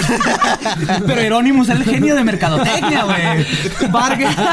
Se ve con el cuchillo en la cabeza y espérate, toma una foto, te va a servir después. güey. Yo ni le sé el Photoshop. Ya, Ya, ya, ¿pa' para me lo saco. Estas declaraciones no ayudaron a convencer al juez de que se trataba de defensa personal. Y tampoco ayudó el hecho de que la coartada de estar viendo Duro de Matar dos no funcionó porque Blackthorn, al ser cuestionado por la policía, no les pudo contar de qué se trataba la película porque no la había visto, Lo que dije yo, güey. Sí, güey. No puede ser, güey. ¿Se muere, sí o no? Sí. Verga el no, no se muere. Es- déjame terminar. Espiritualmente sí se ve como muere su espíritu. De esos tres Pero- actores, ¿quién sale? Bruce Willis, Samuel Jackson, Jack Nicholson. Mm, los tres.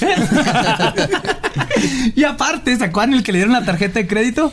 Sí. salió a comprar algo, pero se le olvidó, se le olvidó la tarjeta, entonces nunca la usó. güey. No Qué mames, qué pendejo. O sea, no puedes contar con los metaleros de black metal para cosas Qué importantes. pendejo. Como coartadas. en el, en el Oxxo de Noruega. Se me jodió la terminal. Ah, no hay pedo. ¿Qué hago? Yo le pago con cash. Con cash. Durante la investigación también fueron cuestio- fue cuestionado Faust, porque agarraron a pues, todos los de Black Metal, ¿no? A bastantes. Quien confesó haber asesinado a Magnus en el bosque, el que fue y mató a una persona ahí nomás porque sí. Blackthorn recibió una condena de 8 años por ser cómplice.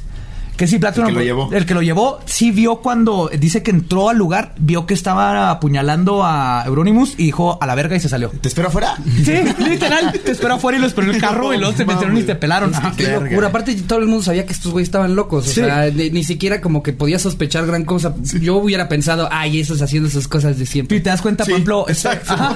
O sea, la mamá de haber llegado y de haber dicho, Bark, ¿qué les dije? Maten a otros, no entre ustedes. les dije desde que empezaron con sus desmembramientos, no entre ustedes. jueguen bonito. Ay, Bark, le voy a decir a tu mamá.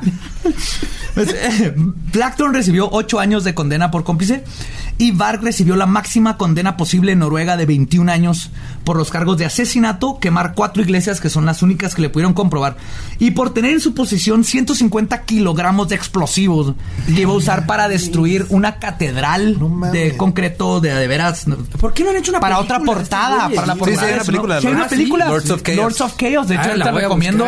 el libro. Lords of Chaos es donde me basé más para. O sea, si le dio 21 joya, años, ya salió. Es, Es que ya, vamos como por nuestra novena serie de narcos en Netflix y no han hecho una serie No, de güeyes. Aquí tienen a su guionista Netflix, háblenle. No mames, qué locura. Pues, ese mismo mes salió a la venta el nuevo y último álbum de Mayhem, Desmisteristom Satanas. La familia de Euronymous le pidió a Hellhammer que sustituyera el bajo que grabó Varg, pero Hellhammer dijo que no había nada más black metal que la víctima y su asesino estuvieran en el mismo álbum, güey. y lo razón, dejaron. Entonces, en este álbum, el, el bajo es Varg y la guitarra es Euronymous. Varg salió de la cárcel en el 2009, se casó con una francesa y se mudó a Francia, donde se dedica a hacer blogs y videos. Ahorita lo puedes ver. No es cierto. A ver, ¿cómo se llama? Este, Vargs. El asesino del amor. ¿Qué tranza, asesinos?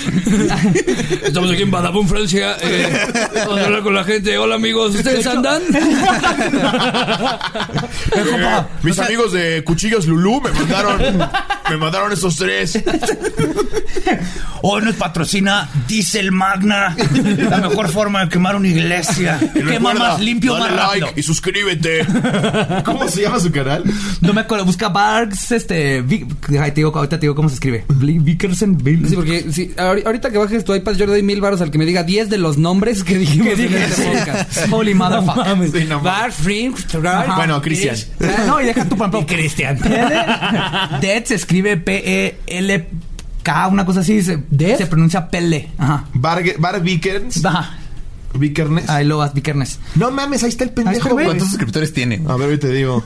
Ay, no, me voy a deprimir. No, pues ahí, no me digas que tiene más que yo. Bueno, es que no sale su canal. Véanlo, sigue Sale siendo un racista extremista y sigue diciendo que actúa en defensa propia. YouTube elimina el canal de Barg. Eh, Ah, ya lo borraron. Sí. Y no se arrepiente de nada porque esa es la vida black fucking metal. Puto loco de Y mierda. esta fue la historia de los amos del caos y cómo se creó el black metal. Está muy cabrona. Está muy cabrona. Muy, muy cabrona. De verdad, por eso yo decía que necesitaría ver una serie. Ya para chole con, con las series de narcos, este pedo. No mames. Porque además, una prisión en Noruega, güey, es el Holiday Inn de Iztacalco, güey. Sí, sí, ¿Ah, está sí? O sea, el güey estuvo 20 años pasándose la de huevos y salió a hacer su blog. Salió antes, de hecho, de los 21 por portarse bien. No mames.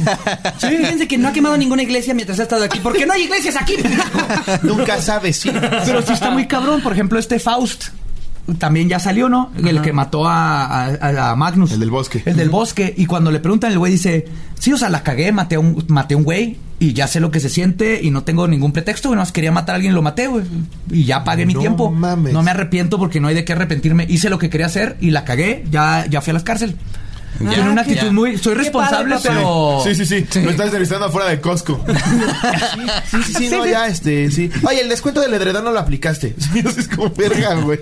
Pero a final de cuentas, creo yo, el, el- es lo que me gustó mucho. Vean la película, está hecho en- ¿Cómo se llama la película? Lords of Chaos. Lords of Chaos. y ¿Es el gringa? libro. Este, sí, es gringo. Sale Macaulay Culkin, no, el hermanito. Kieran Culkin Kieran sale, ¿no? Culkin. Wow. Pero está basada en el libro, que es donde yo me basé para, para todo esto. El libro se llama, ahí les digo, Lords, es Lords of Chaos de Michael Moynihan, Moynihan y Didrik Soderlind. Ahí vamos a poner en el- los show notes. Sí, el recuerden- libro te explica Ajá. todo, no mames. Y a final de cuentas me gustó mucho en la película porque te dicen, güey, a final de cuentas murieron haciendo lo que querían, crearon el black metal. Tal vez no quería morirse a esa edad, pero fue la filosofía que lograron y Dead eh, ya es un ícono por cómo murió. Es triste desde afuera, pero desde adentro Euronymous para siempre será el vato que inventó el black metal y lo mató su güey, Si alguien lo hubiera detenido güey. y te que ahorita a los 40 dicen, no mames, a los 20 estaba yo bien pendejo. Quería matar a mi compañero. No ¿Te acuerdas? No mames. Si un día se, se arman los madrazos en el Vive Latino, sí voy a preguntar específicamente ¿qué tipo de metal te gusta? ya dice, trash, ahí le suelto el vergazo. Y ya sabemos dice, que- black, no, una disculpa, discúlpame de verdad, no. Eh, fue, fue- yo me tropecé contigo, perdón, de- perdón, sí. Y ahorita ahí, pues, el black metal sigue, sigue vivo, pero ya obviamente ¿Qué hace Slipknot? lo llevó. Slipknot es también como Trash. heavy industrial, más o menos. Ajá. ¿Sí? Sí, está o más sea- mezclado con lo industrial, tiene más como Nine Inch Nails y este movimiento que También han de tener historias medio oscuras, ¿no? No, a No ese creo nivel. que ese no, nivel. no, no, a ese nivel. nivel. No, a ese nivel. Es que es igual. un gato. Ese nivel. De hasta los sicarios han de decir, como esos güeyes No, están locos, güey. No, esos güeyes están locos. O sea, es como Manson en su tiempo era la cosa más extrema del mundo, pero Era tú sabes, supercomercial. sí se cortaba y hacía estas cosas, ¿no? Pero tú sabes que se quedaba en un hotel cinco estrellas. Sí, exacto. Y este pisteaba a gusto y tenía su lana y sí Y le gustaba ya la parte dark. Y ahora ya pero, saca un disco de blues y la madre. Ajá, No pero no, se enterraba. Sí, está chido el disco de blues, de hecho. Sí, igual seguía saliendo con morritas socialité y así. Sí, claro. exacto. Eh, estos vatos sí lo agarraron bien cabrón. Más que nada con- el nerd. El nerd sí se metió a cosplayar de neta el, el black metal. Se metió No un personaje mames. bien Ajá. cabrón. Sí, solo quemó dos iglesias. Sí. Es que le pudieron comprobar cuatro. No mames. Está cabrón como el, el fanatismo de algo que puede ser una chispita de, ay, me gusta tantito esta música, se puede convertir en eso. Entonces, aguas con los otakus en una de esas y sí, y sí ya van a empezar a salir con sus espadas. Otaku Y- black. Exacto. No, yo soy otaku black.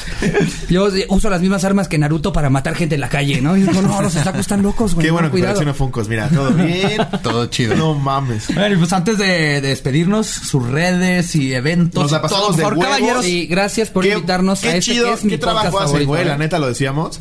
O sea, nosotros solo nos llegamos a sentar a decir mamadas. Ustedes tienen un trabajo de investigación. Está de muy cabrón. Está bien verga, la neta qué chingón. Pero no mamen, a mí, a mí me han sacado lágrimas con sus mamadas. Gracias. Sí, nunca lo he visto tan callado porque está cagado de la risa. Qué chido Qué. Ay, pues qué- van a venir bonito. ustedes también. Así que vamos a, a la grabar eh, a la sí, con leyendas El legendarias. crossover continúa. No les prometemos una investigación así de cabrona, pero, Pero Jerry va a traer de- rufles. Sí.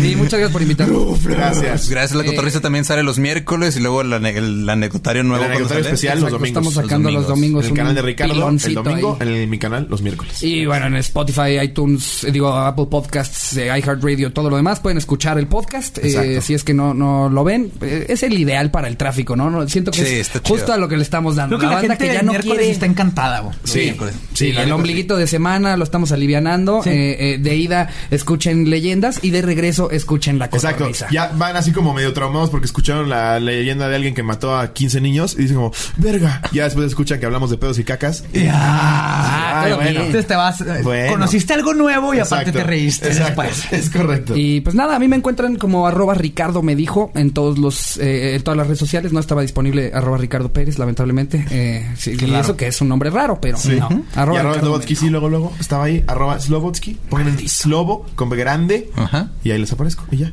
Y ya, yo estoy en todas las redes como ningún Eduardo. Nosotros estamos como Leyendas Podcast. Y el, el Va Diablo, también con B, gran- B grande en todas las redes. Creo que ya es todo. Nuestro podcast ha terminado. Podemos irnos a pistear. Adiós, producción de robot. También se llama Jerry la cámara, por cierto. La cámara Jerry. Jerry Cam. Y este sí llega a tiempo.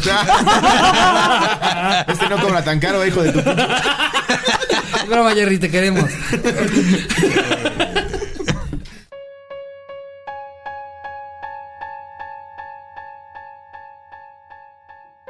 Metal. Qué buen episodio. Varg, Euronymous. Oh, yes. Y siguen los saludos que tanto nos encanta mandarles. Ya, bien ordenados. ¿Quiero empezar yo? ¿Empiezo yo? Empieza tú. Sí, casi ¿Empiezo yo? Empiezo yo, creo. Saludos para todas estas personas que nos tienen ahorita viajando a la Ciudad de México por tanto apoyo y que nos escriben que les mandemos sus saludos y ahí les va con todo cariño a Ana Carolina que tiene siete años, yo creo es la fan más pequeña de Leyendas Legendarias. A Mariana, Manuel, Pedro e Isabel, a Karen Alexa, a Susieca 23, a Miguel Vélez y Carla, Yanni RM, a Vargas Bernal, Taller de Costura de Pachuca, a Diana Luce, Jaed Lune, a Ranza Randoms de Monterreal y a Edgar y De Ariana Mon- Montreal. Somos de Monterreal. Te pusieron así. Somos de Monterreal. Claro, te- etimológicamente está bien porque en francés es Montreal. Eso me lo dijo un fan, gracias. Ya me justificaste mi, mi estupidez.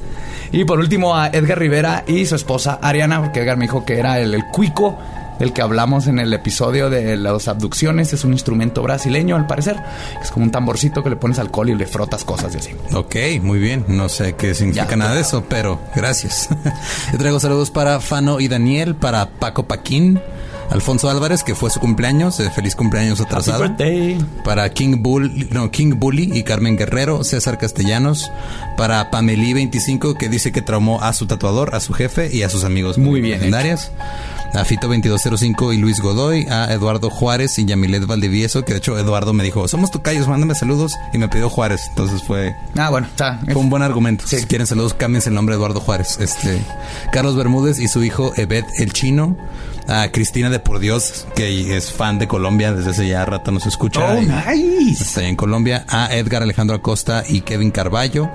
Me pidieron que les mandara una mentada de madre a los de Footbar. No sé por qué, pero pues chinguen su madre, Footbar, supongo. su madre. Los Eh, amamos. a Pau Sierra, que lo operaron de los ojos. Tú no chingues a tu madre, tú recupérate. Este. Qué bueno que esto es auditivo.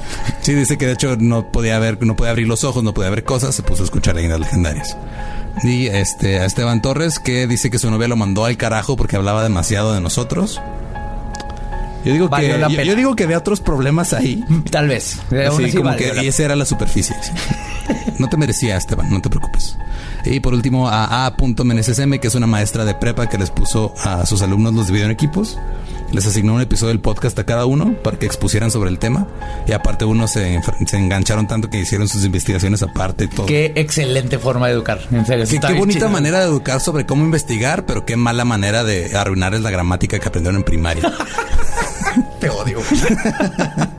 Así que un saludo a, a Meneses M y a todos sus alumnos. Muchísimas gracias. Saludo enorme.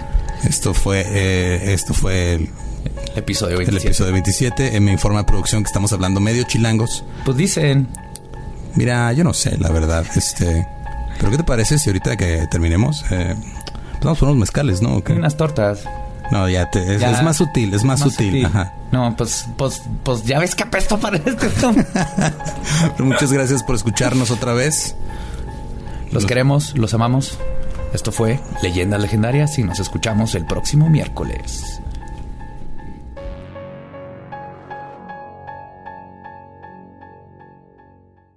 ¿Estás listo para convertir tus mejores ideas en un negocio en línea exitoso? Te presentamos Shopify. Tal vez no lo sabías, pero nuestro podcast More Than Mamis es un negocio y lo empezamos por supuesto para desahogarnos y hablar sobre la maternidad, no para convertirnos en expertas de ventas y del e-commerce. Así que sí, necesitábamos ayuda para vender nuestro merch y poner en marcha nuestra tienda. ¿Y cómo suena con Shopify?